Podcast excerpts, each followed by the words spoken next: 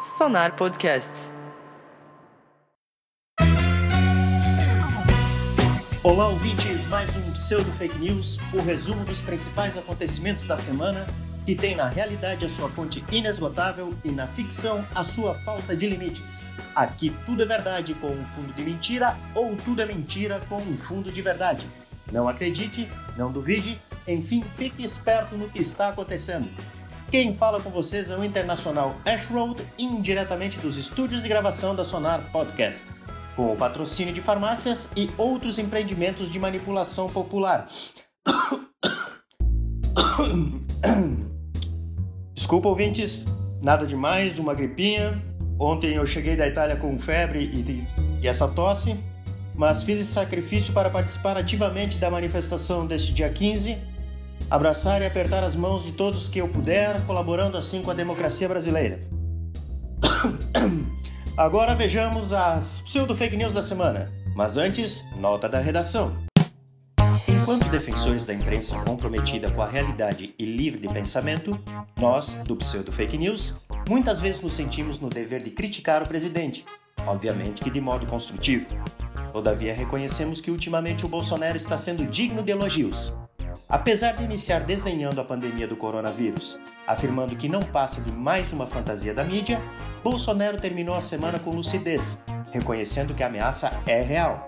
Segundo Bolsonaro, sem fantasia, o coronavírus é um plano comunista chinês para contaminar ele e seu parça Donald Trump, como comprova o teste positivo no assessor infiltrado no encontro dos dois nos States, um elegante jantar no qual foram servidos ovos mexidos, nome gourmet Sycophant.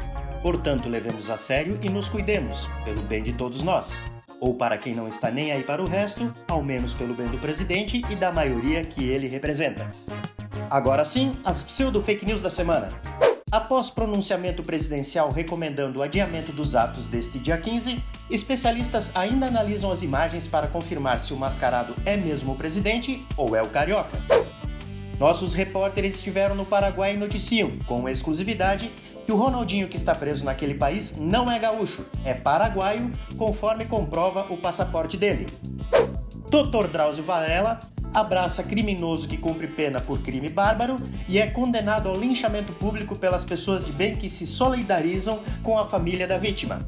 Em defesa da família da vítima, que não merecia ver o criminoso na televisão e relembrar de tudo, pessoas de bem ficam pisando e repisando nas redes sociais, o criminoso, o crime, tudo com riqueza de detalhes, para proteger a família contra as tristes lembranças causadas pelo abraço do doutor.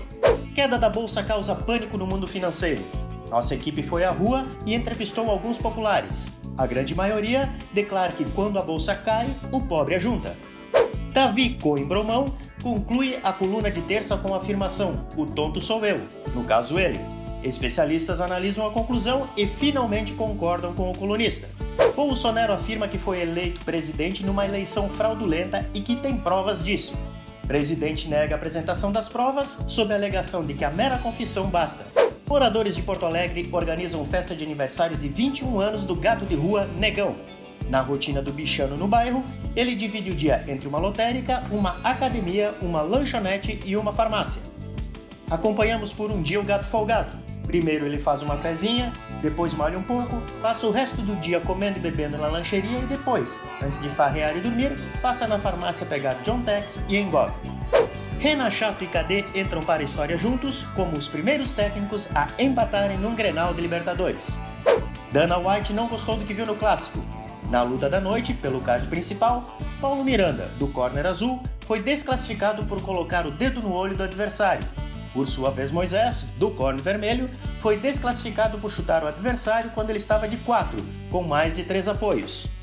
Comunidade da Barra se organiza rapidamente e oferece seu estádio para o próximo Grenal e garante que lá a pauleira é raiz. Analistas afirmam que estiagem no vale é tão grave que se a chuva demorar a voltar, ela sentirá falta dos rios. E por fim, Diego Preto aproveita a brecha deixada por Adroaldo Gonzatti e assume a prefeitura de Encantado, mas afasta a suspeita de que intenciona um golpe parlamentar. Então é isso, ouvintes. Essas foram as pseudo fake news. Se tudo é verdade ou se tudo é mentira, é com vocês. Curtam o texto no Face, arroba pseudo fake news. Bom final de semana, até a próxima, abraço!